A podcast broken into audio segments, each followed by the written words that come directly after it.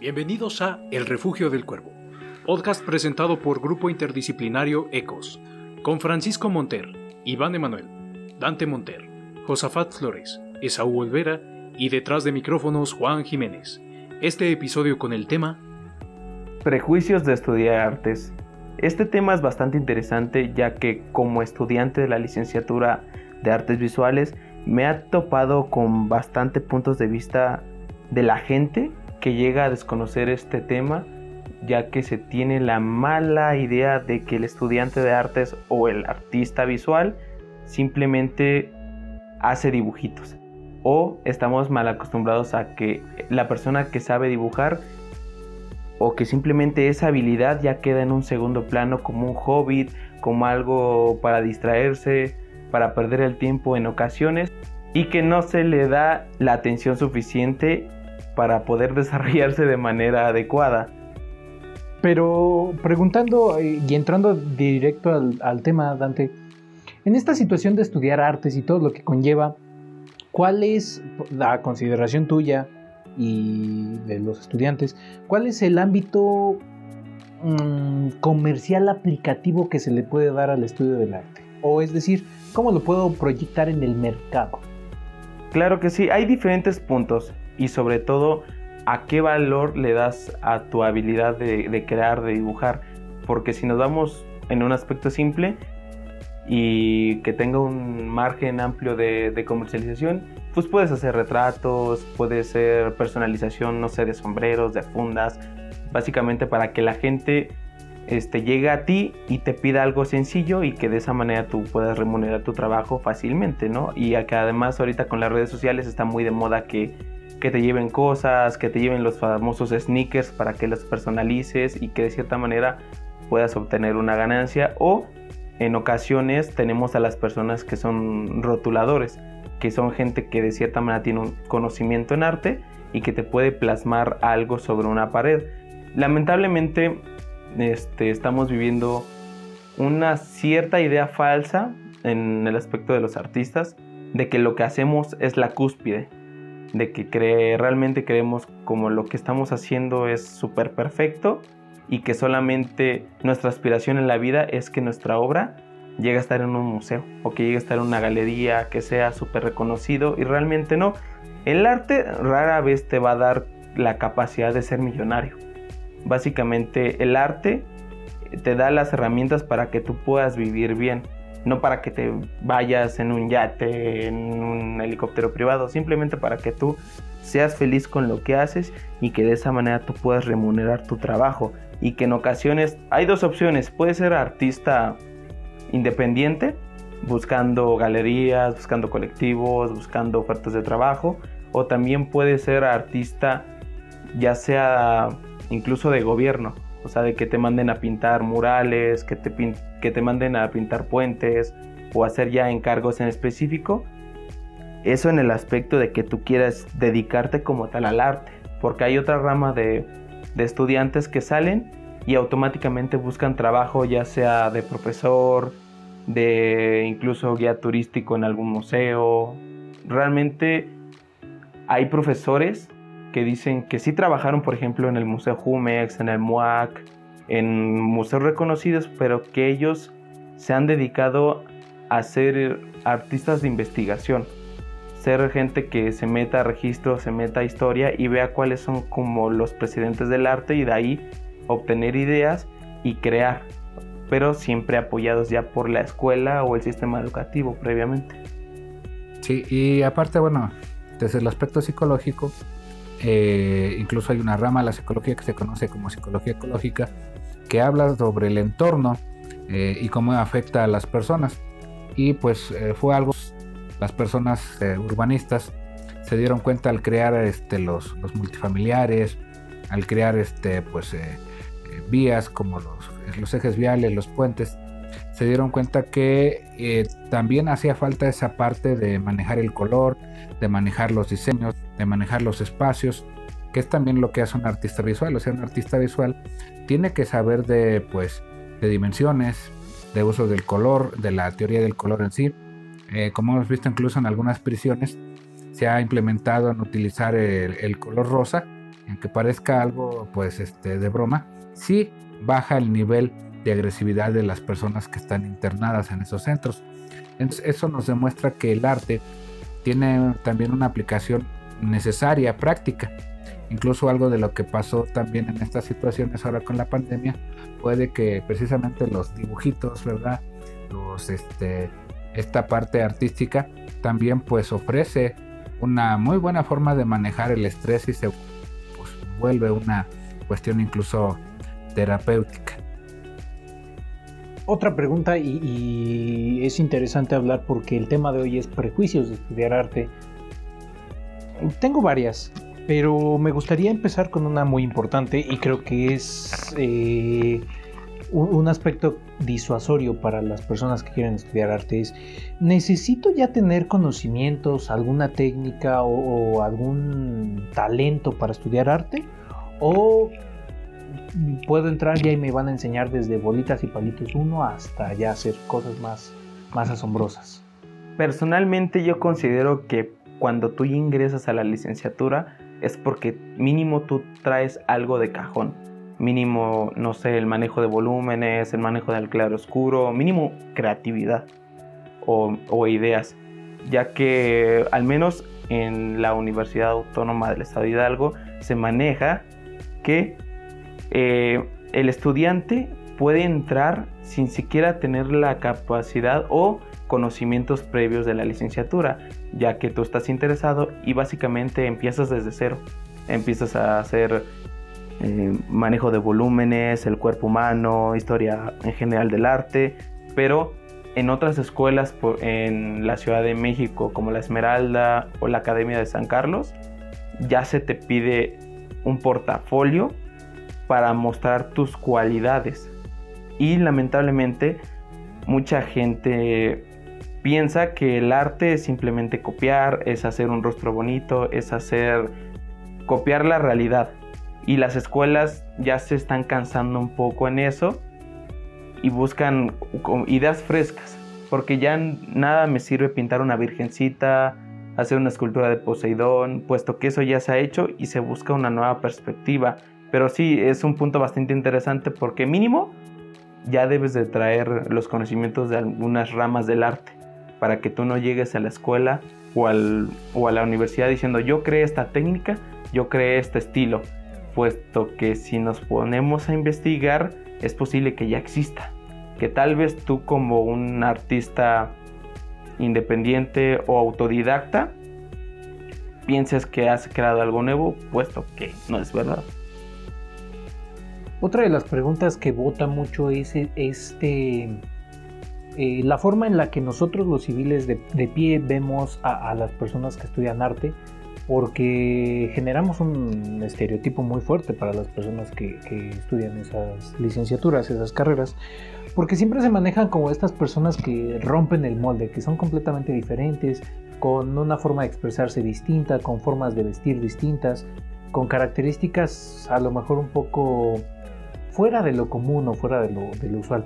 Siempre pasa en esa situación, siempre son eh, en el buen sentido de la palabra y sin, un sentido peyorativo, los raros de la licenciatura.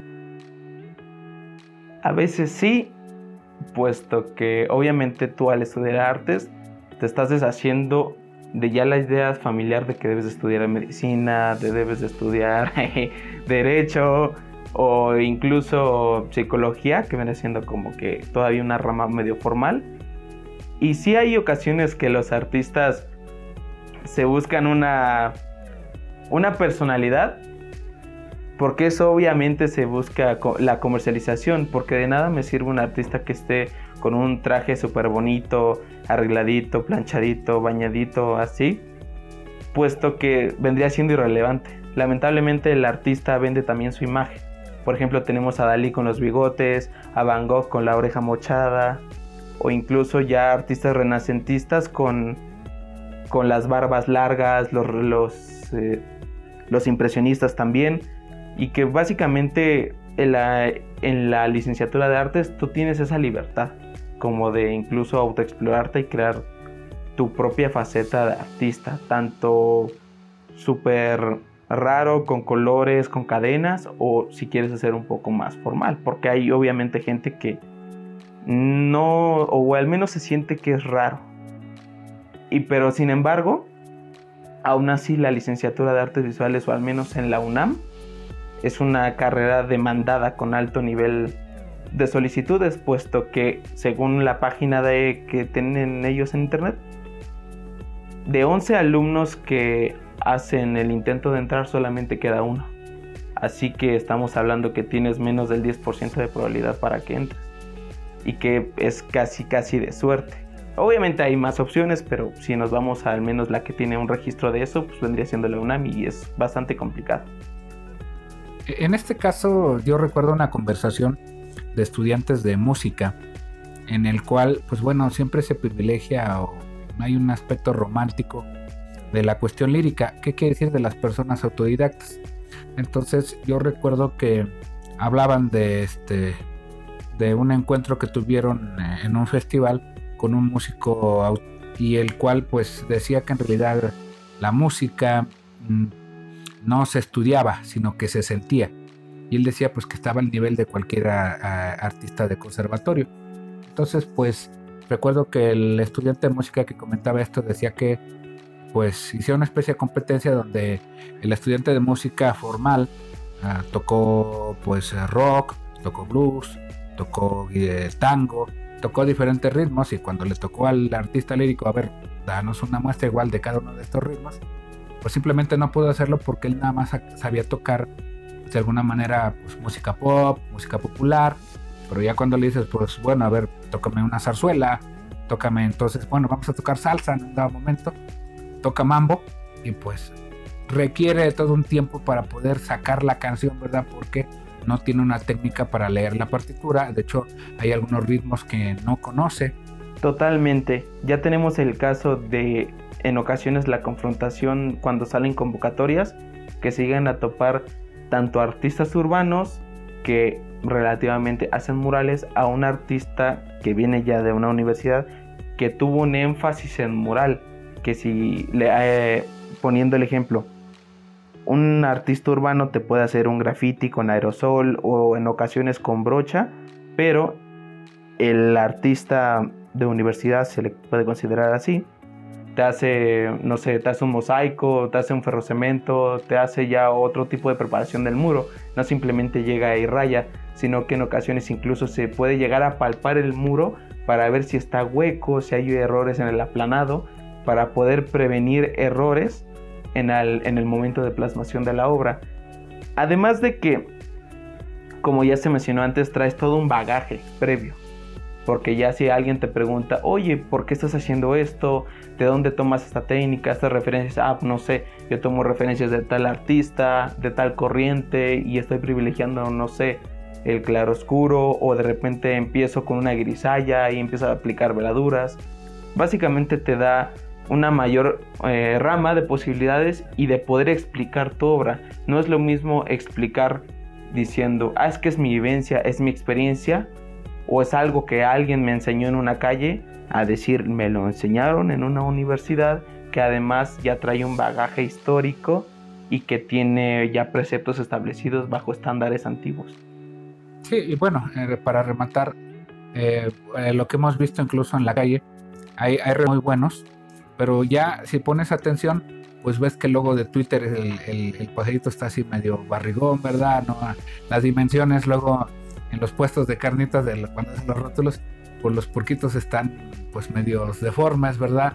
E incluso vemos cosas tan curiosas en, en el tatuaje, donde hay este faltas de ortografía incluso, ¿no? En, algunas frases, en, en, algunas palabras donde incluso está mal escrita por parte de, del tatuador, ¿no? Entonces hay ciertas, ciertos errores de bulto, pues que son evidentes cuando la persona, pues puede ser que sea un muy buen artista lírico urbano, pero hay ciertas cosas que sí se necesitan saber. Y que hay que tener mucho cuidado si tú eres la persona que está contratando a alguien, ya que me tocó en un municipio cercano a Pachuca, que a mí me tocó hacer el boceto de un mural sencillo, pero yo lo único que hice fue básicamente hacer la guía, hacer el dibujo sobre el muro y llegó otra persona a pintarlo, a darle color. Y yo al preguntarle, oiga, usted ya se dedica a esto, tiene años, o, o mínimo ya tiene una experiencia previa. Y me dijo, no, es que agarré esta chamba porque la vi. Y dices, ¿cómo le dejas a una persona que no tiene experiencia con pintura, que no, que es su primer dibujo, a algo tan vistoso en la calle? O sea, como que hay que tener cuidado. Simplemente no porque cobre barato, se debe de permitirle esa, esa, esa opción, puesto que a veces lo barato sale caro. Definitivamente es algo que vemos en el mercado, ¿no? Muchas veces lo barato cuesta más caro porque hay que reponer situaciones. Eh, pero aquí un comentario mmm, ya para entrar en, en, estos aires de lo que es la, la, profesionalización del artista. Tú sabes que yo soy abogado, eh, tengo mi despacho y aquí tenemos a un psicólogo, tenemos un enfermero. El arte que nos puede ofrecer a nosotros los demás profesionistas. Eh, ¿Cómo nos podemos empapar nosotros del arte? Eh, digo, la mayoría de las, de las carreras universitarias se pueden relacionar de alguna manera o de otra. Los abogados estamos en todas las carreras universitarias, el área de la salud, bueno, ni se diga, el área de la salud mental también es un área que ahorita está en auge, pero ¿cómo nos puede empapar el arte a nosotros? ¿Qué se nos puede ofrecer dentro de nuestras instalaciones o dentro de, de nuestras áreas? Claro que sí, el arte, como ya lo mencionabas, te da muchas posibilidades. Si lo queremos ver desde un aspecto publicitario, es diferente a que tú contrates a un artista para que te haga publicidad a un diseñador gráfico. Porque el diseñador gráfico en ocasiones puede llegar a ser muy cuadrado con los diseños o que en ocasiones ya se utilizan plantillas. Y el artista ya tiene este, otras visiones, te puede combinar ciertos aspectos que se puede llegar a colaborar con el diseñador gráfico para la digitalización de los diseños y ya se haga una mayor promoción. También, por ejemplo, en los diseños de interiores se puede colaborar con el arquitecto para que sea más agradable a la vista, ya que no es lo mismo un aeropuerto como el de China o Japón que tiene forma de flores, que es muy vistoso, a un aeropuerto gris y cuadrado. Y en el aspecto de la psicología tenemos de que se pueden utilizar los mandalas y darle una cierta explicación de cómo se deben utilizar los colores, un cierto significado también, o que incluso se puede hacer el arte como un método de relajación o también para la conservación de la movilidad de los, de los adultos mayores en el aspecto de la salud. Eh, se nos acaba un poco el tiempo en este programa, Dante. ¿Qué recomendaciones nos puedes dar en esta materia para evitar estigmatizar eh, a nosotros los ciudadanos, ver de cierta manera mal a los artistas, pero también que invites a las personas que a lo mejor se, tenemos mucho este tabú de decir, es que no quiero estudiar artes porque me voy a morir de hambre, ¿no? El típico que de hecho es una constante que dicen muchos los padres, en donde obligan a los hijos a estudiar cualquier otra cosa aunque no les guste, pero que no sea arte por miedo a, a que no tengan trabajo. Sí, es un caso bastante feo lo que mencionas, pero debemos de recordar que al menos en el aspecto laboral de México, para cualquier profesión es difícil encontrar trabajo, porque lamentablemente tenemos momentos de palancazos, de ayuda de otras personas dentro de las mismas instituciones, que en México no es un país muy meritocrático, pero que aún así esto no debe ser una limitante, puesto que si tú te esfuerzas y llegas a tener una buena socialización, que en ocasiones es lo que falla del artista, que piensa que debe de ser muy, muy introvertido, también debe de apoyarse de estas herramientas sociales para poder enraizarse con otras personas y hacer una mayor fuerza. Es por eso que también a las personas que dicen que se va a morir de... el artista se puede morir de hambre, pues realmente no. Porque el arte tiene tantas ramas que puedes incluso hasta incursionar en algo nuevo. Nada, en el arte nada te limita a que tienes que hacer cuadros, tienes que hacer murales, tienes que hacer esculturas. También puedes hacer, por ejemplo, tenemos estas esculturas de papel, ¿no? Que realmente se vuelven más como una atracción, más que algo que debe estar en un museo por, por 100 años. Igual la gente debe de llegar a comprender que el arte está en todos lados, tanto en unos colores, tanto en una figura, en un semáforo, y que no solamente el arte está en un museo, y que hay diferentes versiones del arte. Tal vez para algunas personas el arte es una virgen rezando, es un Cristo con unos ojos súper enormes viéndote desde el cielo. Y realmente no, ya hay diferentes opciones. Un ejemplo, que ni siquiera ya, ni se necesita pintar ni diseñar una escultura. Tenemos el caso, por ejemplo, del land art, que es la intervención del espacio como tal. Agarrar piedras y hacer espirales, hacer formas eh, incursionando en, ya en una intervención del espacio.